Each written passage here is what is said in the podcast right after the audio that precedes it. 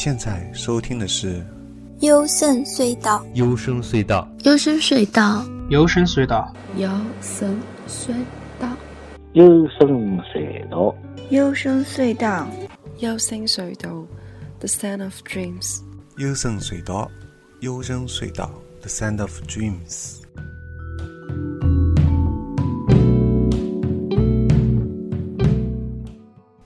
大家好我是高尔基啊。那么这期节目呢，来谈一下啤酒节。嗯，不知道各位有没有人平时有去过啤酒节呢？那我去过的目前有四个啤酒节啊。先谈一下我刚去过的，今天刚回来的百酿啤酒节，它在上海那个陕西南路，应该说是茂名南路啊。嗯，花园酒店里面举行的。那我首先想讲一下国内的一个啤酒节的一个建议吧。我觉得最大的问题在于我们的啤酒节不是很专业。呃，这个问题同样出现在音乐节上面。什么意思呢？什么叫不够专业呢？就是说，貌似看似啊，就是啤酒的那个种类很多，也邀请了有中国国内的，也有国外的，对吧？但是这些都是太过于怎么说呢？嗯，不知道该怎么形容。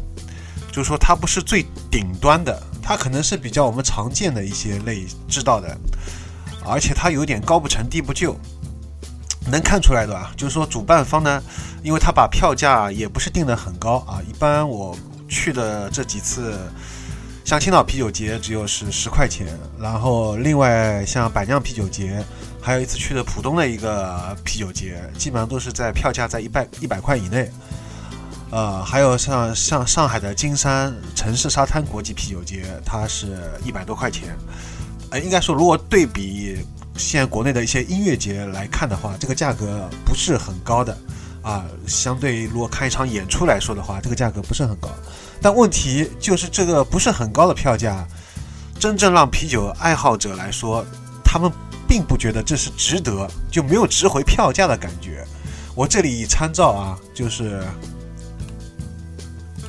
上海，应该也不是说上海吧，中国，我觉得目前做最专业的音乐节就是混凝草音乐节，是吧？它的价格应该也是最高的，目前音乐节当中，它的单日门票是四百六，然后有还分六百零八、五百零八和。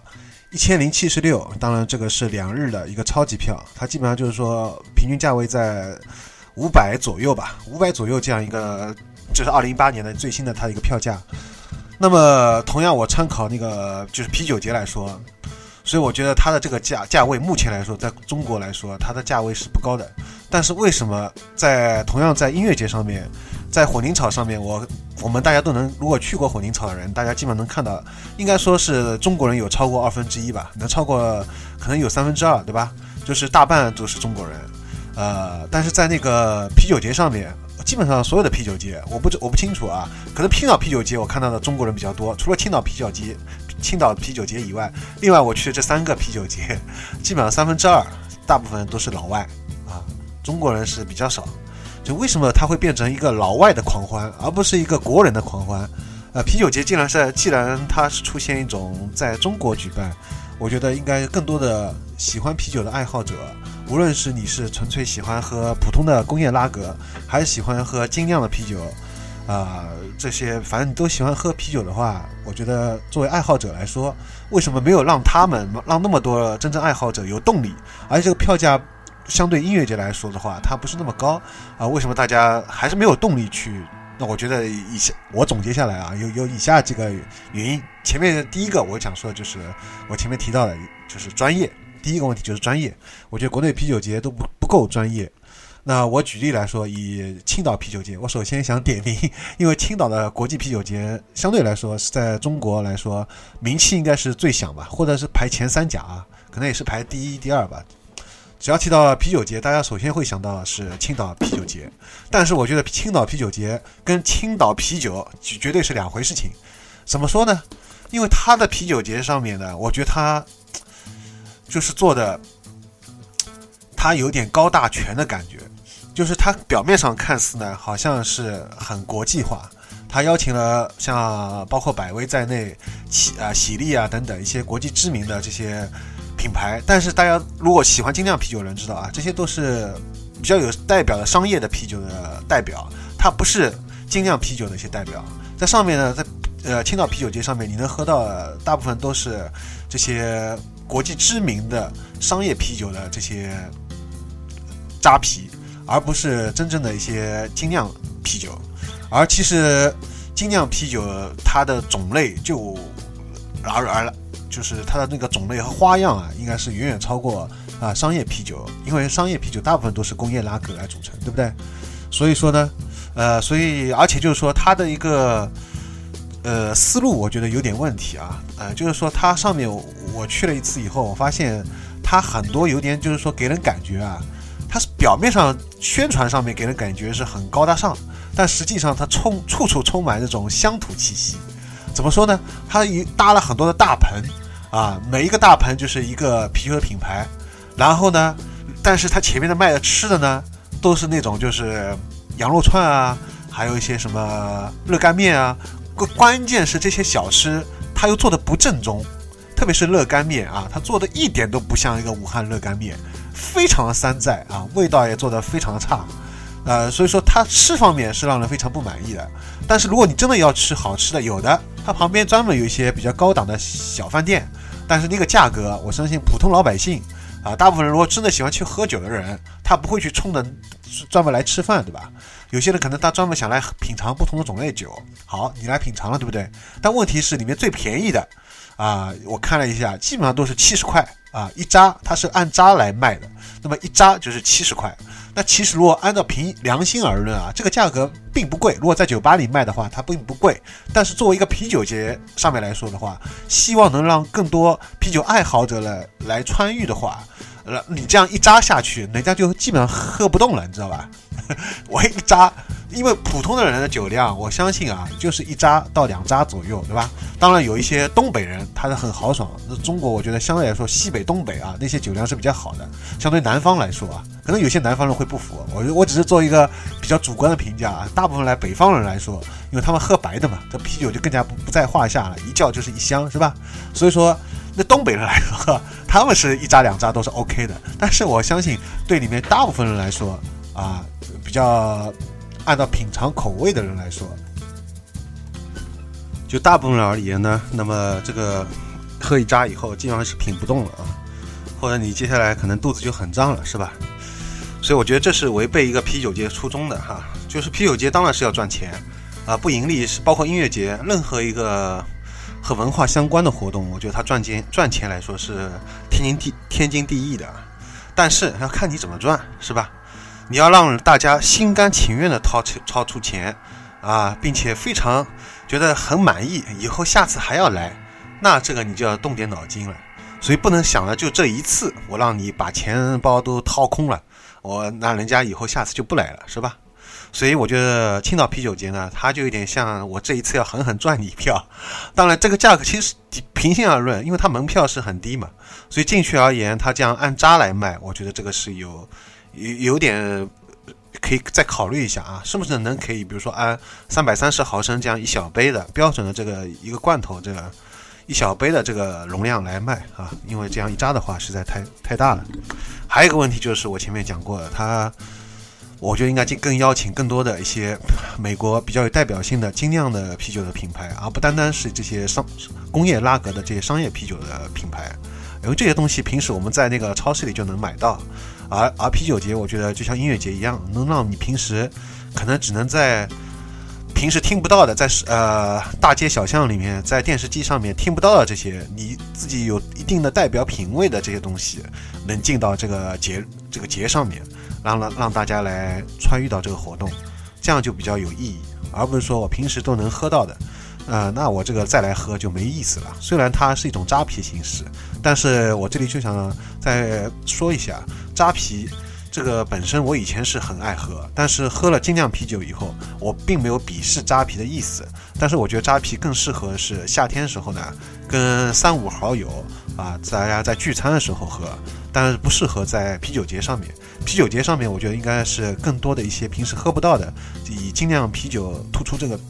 这些这些品种品种，包括 IPA 啊、世涛啊、啊赛松啊等等，反正其他的各种各样的，而而不是扎啤这个形式。而且扎啤它本身不属于一个呃啤酒的品种啊，它其实严格来说它不属于啤酒的品种，它只是可能一种形式，是吧？所以它喝起来是比较淡的，而且比较胀肚的啊，所以我觉得。呃，就是这样一个建议，好吗？然后包括我刚刚参加完，我现在刚刚回来啊，去参加了那个百酿啤酒节，它今年是在第二届，据说呢，好像第一届人更加多一点啊。这个其实不是我我我说我说的，因为我当时跟另外一个朋友去的，他去年去了第一届啊，然后他自己一进去以后，他自己的一个感慨。之后呢，我们在喝了一半的时候呢，旁边听到另外一个。不认识的一个上海人啊，他好应该也是去年来过的。听到他在旁边讲的，他是对他女朋友说的。他说今年来的人不多，好吗？而且我们是晚上的黄金时间，七八点钟去的，所以这个时间应该说是啤酒节上面人最多的时候啊。可可想而知啊，可想而知啊，我的我的普通话不行了，因为我好其实喝的也不多啊，就喝了三杯，但是感觉稍微有点晕，好吧？啊，可所以可见这个质量还是可以啊。好，那么就说一下，就是说专业。那么我这里还是想举混凝草的例子啊。混凝草在国内的目前来说，音乐节票价应该它是最高的啊。但是我我觉得在小众音乐爱好者的口碑当中，喜欢音乐、独立音乐的这个音乐爱好者的口碑当中，它是最高的。为什么？我觉得这个是他做的比较专业，他大部分的阵容是我们没有在国内看到过的。啊，有种新鲜感。其次呢，他邀请了一些国外乐队啊，风格比较多样化。当然，也可能比较集中在我看了一下啊，比较集中在一些比较目前比较流行的这些嘻哈什么的。但是我觉得这个没什么问题啊。关键是我觉得他有种新鲜的新鲜的东西啊，这个就是让大家会有一种抱抱有好奇心想去看。因为众所周知啊，如果你在迷笛也好，草莓也好啊，呃，各大这个国内比较有。知名的这些音乐节上面，你看到的，如果都是每年你看到的都是一些老面孔，你还会有动力再去看吗？你可能没有动力的，对不对？当然，如不排除有一些人，他们可能，啊，他我说我纯粹去音乐节，我不是我不是去看演出的，就像有些人我来看。啤酒节，我不是来喝啤酒的，我就是来玩的啊！我当成一种派对，我当成一种和朋友一块来呃开心的啊，这个没问题，对吧？这也没问题。但是我觉得它既然叫音乐节，既然叫啤酒节，内容是王道，对吧？呃，你这个音乐节上面，如果音乐做的不是音乐这个演出，这个阵容如果不是非常的吸引人。那啤酒节上的啤酒的种类不够多样化，不够真正让人觉得有惊喜的东西，那我觉得这个东西就失去了它这个办这个主办方的这个初心了，是吧？你既然办这个东这个节日，那你就要做的专业，我觉得内容永远是王道，是吧？啊，就像以连续剧一样，美剧不管你看英剧、美剧、日剧，是吧？你的编剧它是最主要的，因为你的这个剧本落拍做的写的很烂。再好的演员，再好的导演也救不了啊，救不了，救不了，那你这个怎么办？那这收视率就下降，是不是？所以说那就没人看，那你这个就完蛋。所以这个同样道理，这啤酒节也是个，而且啤酒节更加要求要要赚钱，是吧？所以我觉得，既然这样的话，所以我提出第一个啊，说了半天，已经节目过去一半时间了，我就说的第一个就是专业。那么既然专业，我觉得票价啊，这个门票价格，我觉得可以适当提高。啊，在两百块、在三百块是没有问题的。我为什么或者说这个价格是没有问题的？因为我想以世界上十大啤酒节其中的一个，我们同样亚洲的一个日本啤酒节啊，叫 Great Japan Beer Festival，是吧？以它这个日本精酿协会来举办的，从一九九八年开始举办这个日本啤酒节为例子啊，他们是在五个城市举办。啊，那么川家啤酒节的有上百家，注意啊，请请大家注意一下，有上百家酒厂的几百种啤酒，那么这些酒厂就有一百多家，对吧？上百家，我我我当然也没去过，所以不清楚是两百家还是一百多家。那至少我觉得从这个数量上面，就是已经秒掉了国内的大部分的啤酒节了。嗯，大部分啤酒节来说，它没有邀请到一百家以上，我觉得是比较少的啊。因为目前这个啤酒节啊，如果这个。就中国中国的精酿协会啊，目前来说就有点像那个中国的雨鞋在世界上的这个地位一样啊，我觉得是它可能水平是有，但是它不够声音不够响亮，就是它的影响力还不够广，懂吗？就是说，所以说，呃，需要政府的来来支持。如果没有政府支持的话，只是靠这些小众的这些小部分的组织来说，它的规模没办法做大。所以你看啊，我以日本精酿这个协会来办的这个日本啤酒节来说，他们的这个单场啤酒节门票是五千二百日元，折合人民币呢就是两百六十。那么这个门票呢，呃，是包括了所有的就是啤酒的里面进去喝的这个费用，也就是说你进去以后呢是可以畅饮啊，畅饮，你不需要在进去以后付其他任何钱了，就有点像我们去。迪士尼啊，或者去那个一些乐园一样，是吧？你进去以后不需要再为单个的项目来去买门票，我觉得这是一个很好的一个解决办法。而且这样呢，可以让大家真正的喜欢啤酒人呢进去以后呢，可以喝到更多的啤酒啊，而不是说我就喝那么一两杯，我接下来在那边啊吃个薯片就就在那边我就不不喝了，是吧？因为实在可能考虑到，就就算对就算对国外人来说啊，对那个欧欧美人来说。那那他让他们这样进来三十块钱，其实平想而论，三十块钱是不贵的。但让对他们来说，他们可能也不想再继续喝了，是吧？啊，因为他们觉得感觉差不多嘛。那为什么会差不多？因为你的整体水准不够高啊。为什么整体水准不够高？因为你邀请的规模不够大啊。那邀请规模不够大是因为什么原因？因为因为都你没有真正的这个组织啊，没有跟政府的合作，没有政府的支持，以后你这个规模是没有办法做大。必须要，嗯，像那个混凝草啊，它能有那么大的规模，相信它也是得到浦东政府的这个支持，大力支持，是吧？它可以在那个那么大借到那么大的场地啊，虽然比较偏，而且它在浦东那么偏的地方，票价那么高的地方，票价又很高，又地理位置又很偏，那为什么它票房很好啊？所以说，我觉得这是值得大家去思考的一个地方，是吧？你不在于就是说我把门票压低了啊。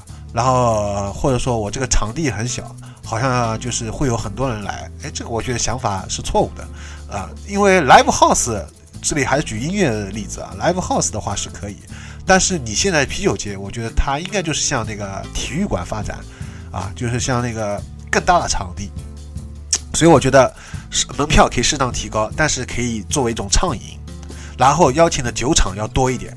啊，也是要一百多家，然后呢，其中注意就是我觉得要严格的筛选啊，不是不能说，就是我只要是一个打着这个精酿啤酒的这个旗号，我就可以来参加，这个不行。我觉得事先要搞一个类似像，就是海选这样一个一个评测的一个一个门槛，适当提高一下门槛，然后呢，呃，就像那个中国足协邀请外援一样，要先把。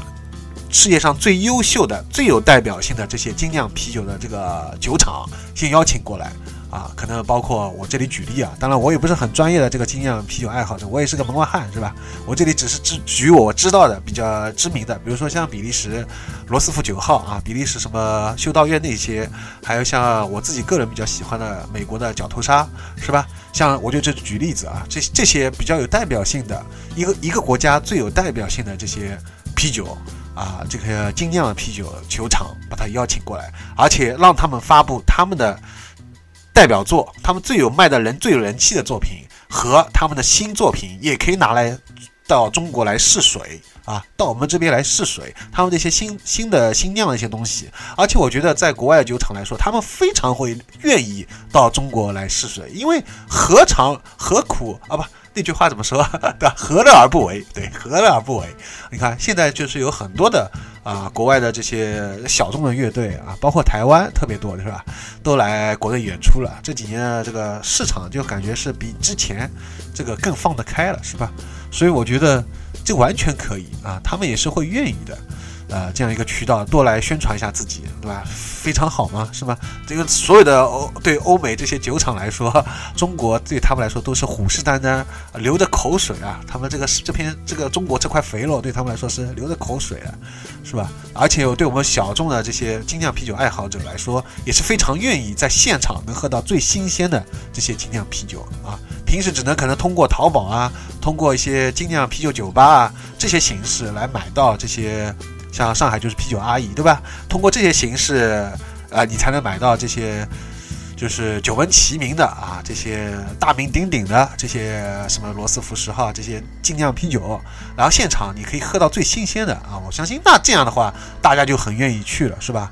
你要把这些真正的啊精酿啤酒爱好者跟普通的我只喝过百威，我啤酒我只知道青岛百威，把这些人把这两部分群体怎么能很好的融合在一块儿，都能邀请进来，我觉得。那就是你要提高这个门票的价格，绝对不会担心啊会失去这个人数，因为你现在我看到国内这些啤酒节，就是要么就是像上海举办这些啊，就全都是老外；要么像青岛呢，全都 感觉像是个赶集，是吧？